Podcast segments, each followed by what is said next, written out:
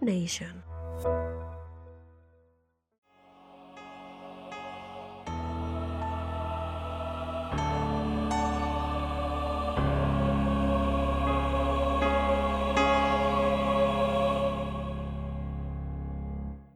Asesinos Selectos. Es un podcast para mayores de edad. Algunas personas pueden encontrar el contenido del programa ofensivo, ya que cuenta con un lenguaje explícito por la misma naturaleza de los asesinatos. Se recomienda la discreción del radioescucha, especialmente para menores de edad.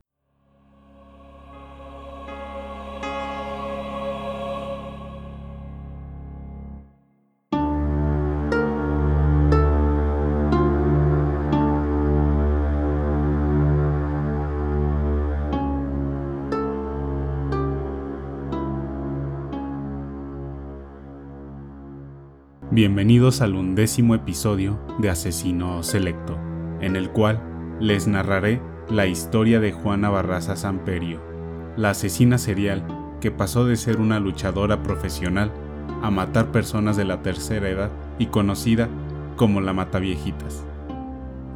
Juana Barraza Samperio nació en Epazoyucan, Hidalgo, México, el día 27 de diciembre de 1957 fue una deportista de la lucha libre con una estatura de 1.75 metros y una asesina en serie mexicana, conocida popularmente como la Mataviejitas.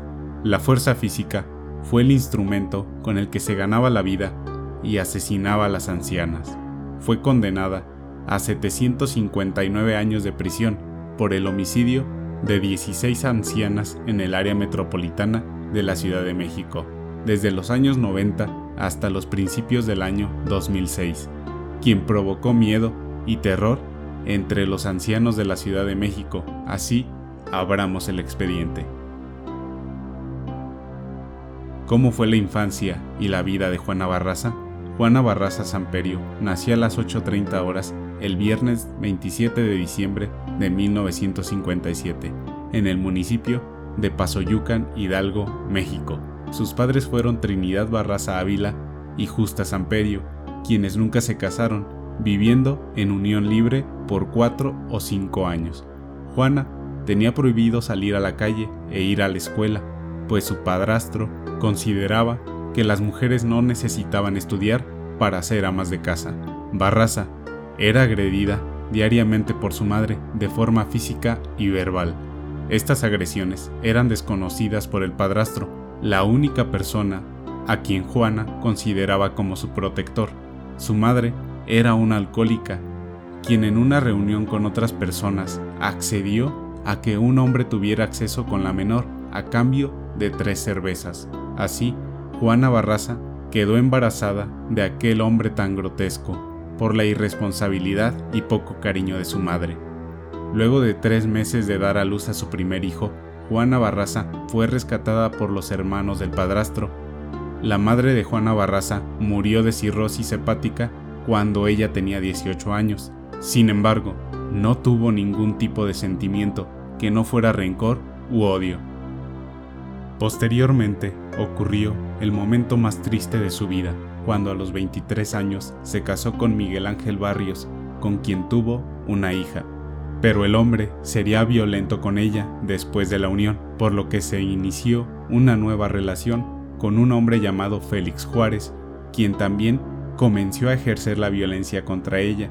En 1988, su primer hijo, José Enrique, fue asesinado durante una riña callejera cuando tenía 24 años. Esta muerte es recordada por Juana como el momento más triste de su vida con conocimientos de enfermería y supuesta adoradora de la Santa Muerte, Barraza se dedicó también en algunas ocasiones a la lucha libre bajo el seudónimo de la Dama del Silencio. Juana Barraza se subía al ring con un traje rosa, la cintura fajada con un amplio cinturón de cuero blanco y los brazos adornados con anchos brazaletes de latón, donde se reflejaban las luces del cuadrilátero creando un atractivo fulgor dorado, unas botas blancas con franjas oscuras y un antifaz que asemejaba una gran mariposa negra complementaban el atuendo. Además, también se dedicó a la venta de palomitas de maíz afuera de la arena de lucha. Barraza se ha transformado en uno de los casos más interesantes dentro de la historia criminal en México, ya que durante muchos años se mantuvo la comisión de sus crímenes sin ser capturada, y por la semejanza de su modus operandi con el de famosos asesinos en serie de otros países como Thierry Paulin. El primer asesinato atribuido a la Mataviejitas fue cometido a fines de los años 90, aun cuando la serie de asesinatos comenzó presuntamente el 17 de noviembre del 2003. Se ha estimado que el número total de sus víctimas es de entre 42 y 48 mujeres. El 31 de marzo del 2008, el juez 67 de lo penal, con sede en Santa María Marta, Acatitla, le dictó sentencia de 759 años por el homicidio de 16 mujeres de entre 60 y 85 años y por 12 robos. ¿Cómo eligió a sus víctimas? ¿La mata viejitas? Todas las víctimas de la asesina eran ancianas de 60 años o más, quienes en su mayoría vivían solas. Sus asesinatos fueron provocados por golpes, heridas de armas punzocortantes o estrangulación, con robos materiales a las víctimas inmediatamente después de ser asesinadas.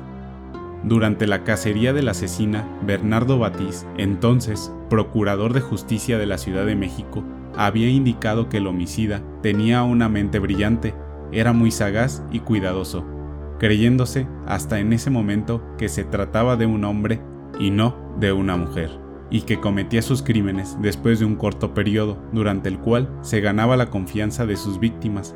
Los oficiales que investigaban el modus operandi del asesino sospecharon que el asesino se presentaba ante sus víctimas como trabajador social del gobierno, ofreciendo programas de beneficencia para las personas de la tercera edad. El trauma ocasionado por la violación durante su niñez parece haber sido un factor importante para la realización de sus crímenes. En casos aislados se encontró evidencia de abuso sexual en sus víctimas. Aparentemente Barraza asociaba a las ancianas con su madre, creyendo que ayudaba a la sociedad asesinándolas. ¿Cómo se desarrolló la búsqueda del asesino? En el transcurso de las actividades criminales del asesino, las autoridades policíacas fueron duramente criticadas por los medios de comunicación, puesto que, a finales del 2005, asumían un sensacionalismo mediático respecto a un asesino en serie. Asimismo, se criticó el hecho de que el asesino era buscado, tal vez inútilmente, entre las prostitutas y o travestis de la Ciudad de México. Entonces, la policía suponía debido a los reportes de testigos que se trataba de un hombre que se vestía de mujer para obtener acceso a las viviendas de sus víctimas. En algunos de los casos se reportó que se había visto a una mujer corpulenta vestida con una blusa roja. La búsqueda del asesino fue complicada debido al cúmulo de evidencias contradictorias. En un punto de la investigación, la policía conjeturó que eran dos asesinos los que podrían estar implicados, también se puso singular atención en la extraña conciencia de que por lo menos tres víctimas del asesino poseían una copia de la pintura de 1888 Niño en chaleco rojo, del artista francés Paul Cézanne.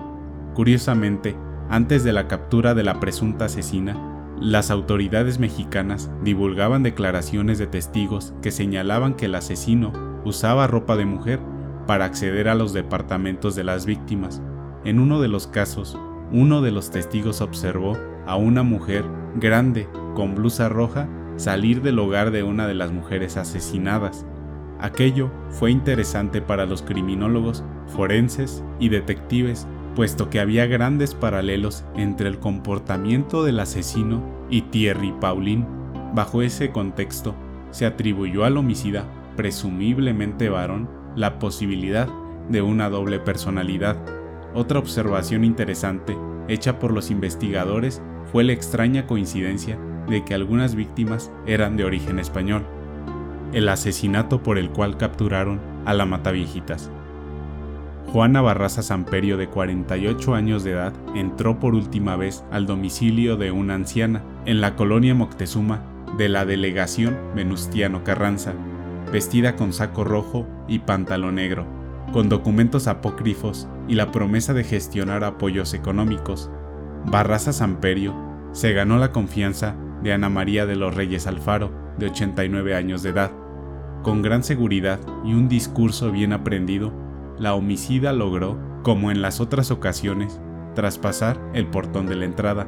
Ingresó en la estancia del domicilio, se sentó en la sala junto con su anfitriona y en cuanto hubo suficiente confianza y un descuido por parte de su víctima, perpetró el asesinato con la manguera de un estetoscopio, instrumento médico utilizado para oír los latidos del corazón y la respiración. La mataviejitas sometió a su víctima con una fuerza adquirida en un cuadrilátero de lucha libre, ya que Juana Barraza confesó dedicar su tiempo libre a la práctica de esta actividad, donde se le conocía como la Dama del Silencio, ubicada en el número 21 de la calle José y Yaso, en la colonia Moctezuma, la casa de Reyes Alfaro estaba dividida. Sus propietarios decidieron rentar la parte del fondo, decisión que en parte llevó a la captura de la homicida. En la casa de portón verde y fachada blanca, además de la anciana, vivía un inquilino de nombre José Joel López González. El joven de 25 años llegó a las dos y media de la tarde al lugar y al ver la puerta abierta de su arrendataria, decidió entrar a saludarla antes de pasar a su cuarto. Fue cuando vio que Juana Barraza salía del lugar con paso apresurado.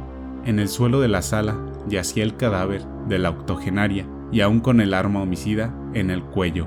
Así, fue capturada el 25 de enero del 2006, fue arrestada huyendo del hogar de la última de sus víctimas, Ana María de los Reyes Alfaro, de 89 años de edad.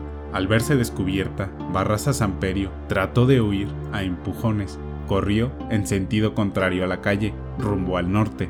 Los policías preventivos Marco Antonio Cacique Rosales e Ismael Alvarado Cruz, adscritos al sector Balbuena, se encontraban en el interior de la patrulla rotulada 1050, a unos metros del domicilio de la anciana. Al percatarse que Barraza corría con dos bolsas, los efectivos policíacos abandonaron su unidad para perseguirla.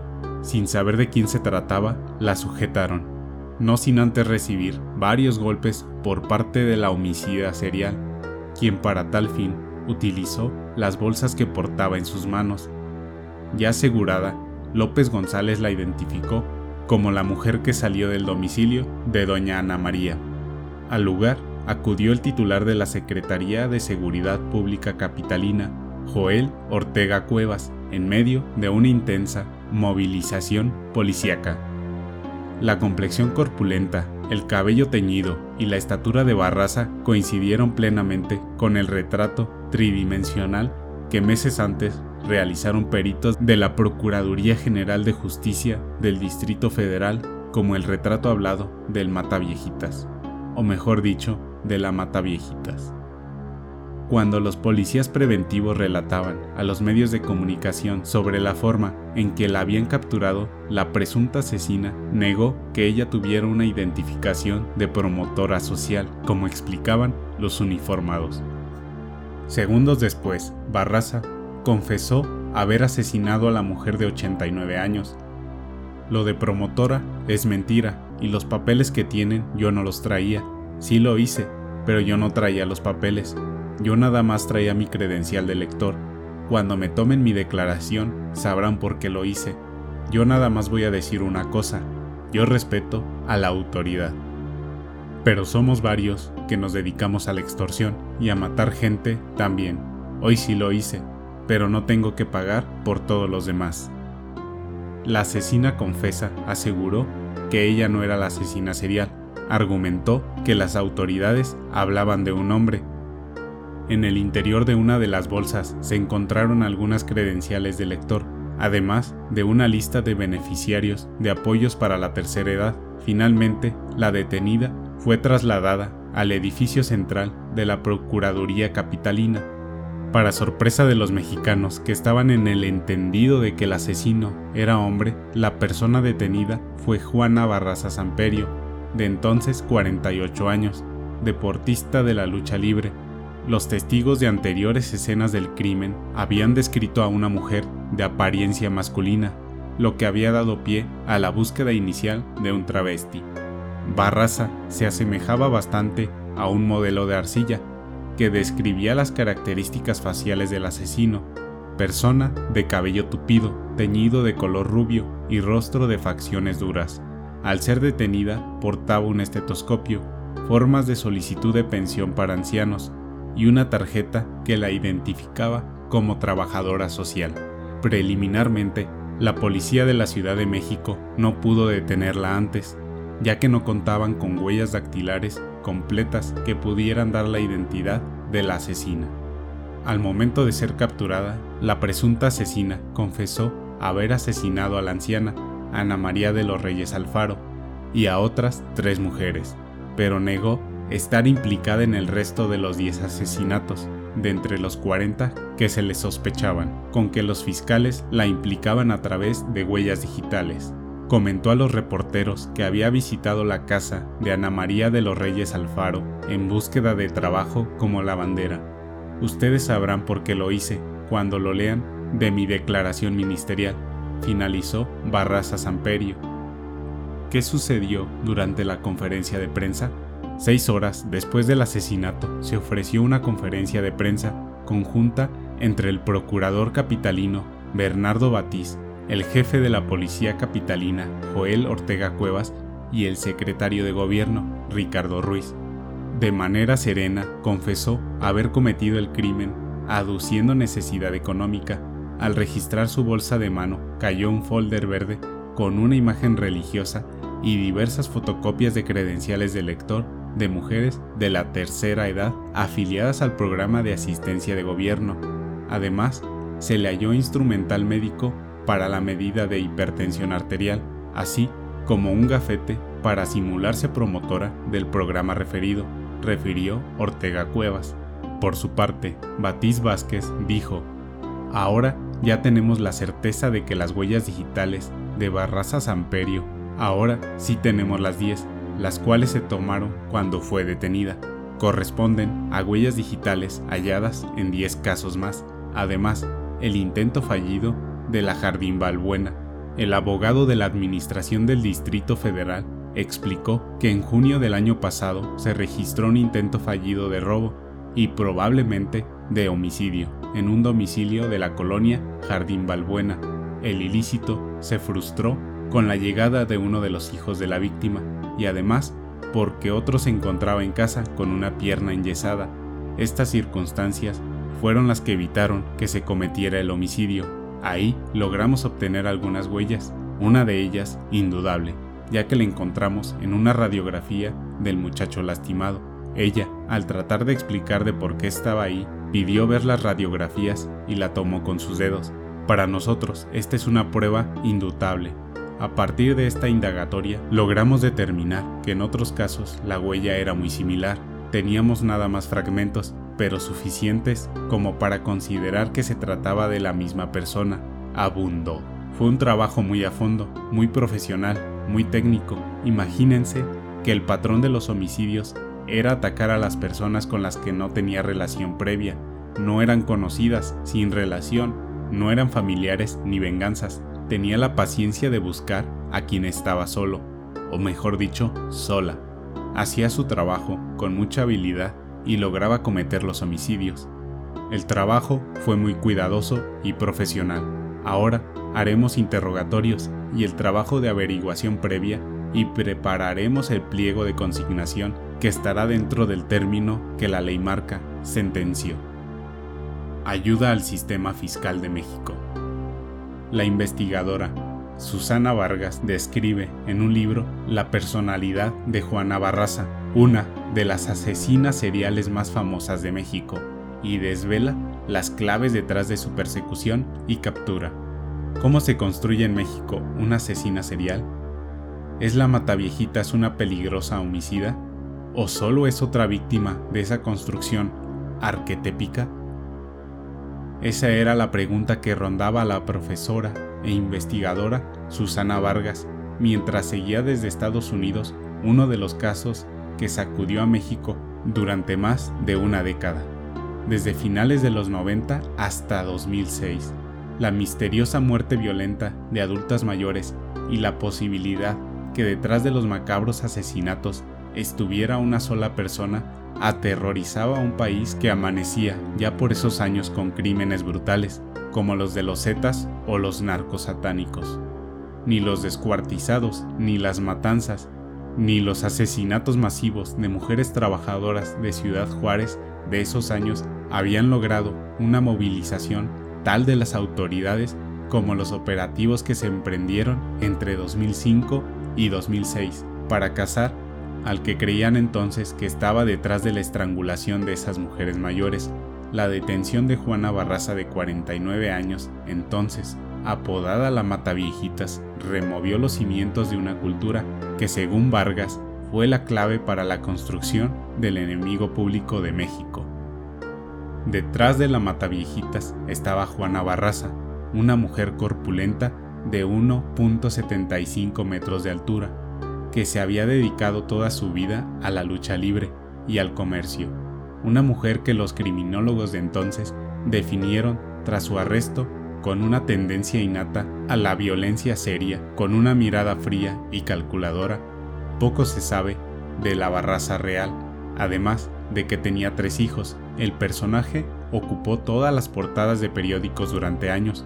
Las fotos de ella, enmascarada como la Dama del Silencio, su apodo en el ring, mostrando bíceps y sosteniendo un cinturón que le cubría el abdomen, supusieron la confirmación definitiva de que un cuerpo masculino como aquel había sido capaz de las peores atrocidades, estrangular a sangre fría a decenas de señoras, echando mano de un estetoscopio Barraza reconoce solo uno de los 16 crímenes que se le imputaron. Se encuentra en prisión desde 2006, con la condena más alta que se le ha otorgado a un criminal en la historia de México, 759 años, y se trata de la única asesina en serie jamás señalada como tal antes de su captura en México. Este tipo de violencia era algo que los mexicanos observábamos en películas. En Estados Unidos, un fenómeno desconocido para nosotros, llegó a señalar el entonces fiscal de la Ciudad de México, Renato Sales Hereida, y estas declaraciones sorprendieron a Vargas. ¿Por qué los asesinos seriales son más terroríficos de los cartes de la droga? Para Vargas, el peor crimen que Barraza pudo cometer en México fue asesinar a adultas mayores, consideradas en el imaginario colectivo como las madres de la patria, las más vulnerables, desexualizadas, con una vocación exclusivamente maternal, la mismísima Virgen de Guadalupe, y su verdugo, una mujer que representaba el arquetipo antifemenino, abandonada por su madre, vendida desde que era pequeña al mejor postor, un señor que la cuidó como su hija. La Mataviejitas tiene una historia muy similar a la de la Malintzin, la Malinche, señala Vargas. La leyenda negra de la Malinche representa la traición en México, la mujer políglota que fue vendida como esclava a Hernán Cortés y que se convirtió en su traductora y consejera, acusada de provocar las grandes matanzas de los conquistadores, el primer enemigo público de México, desde antes de que se formara el país.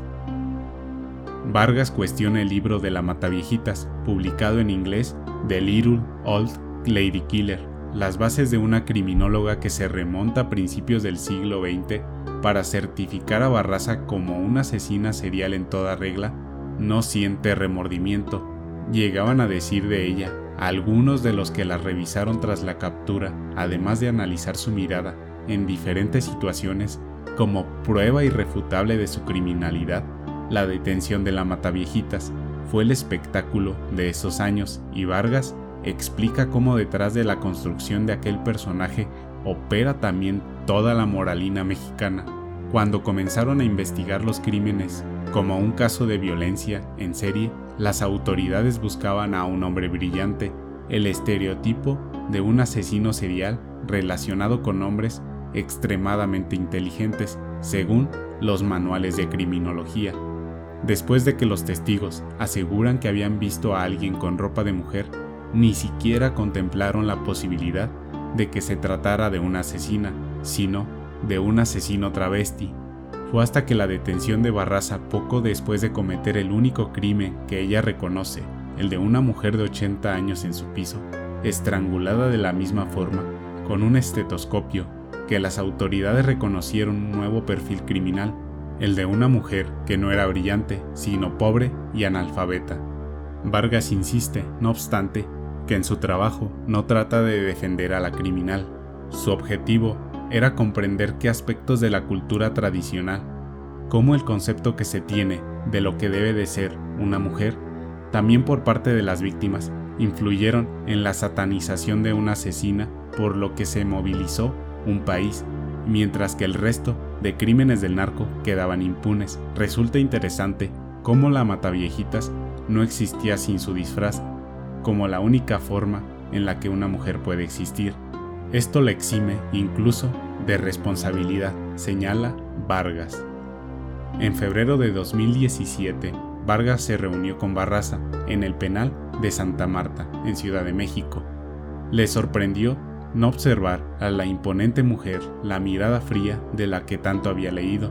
Sonreía hasta con los ojos, relata. Le contó algo que no esperaba. Me dijo que su actividad principal en la prisión consistía en dar paseo a las ancianas. ¿Te lo puedes creer? Señala entre risas la investigadora. No era un chiste. El enemigo público de México, la Mataviejitas, ya no sonreía ni estaba bromeando. ¿Sabes lo que me dicen? ¿Quién te crees que eres?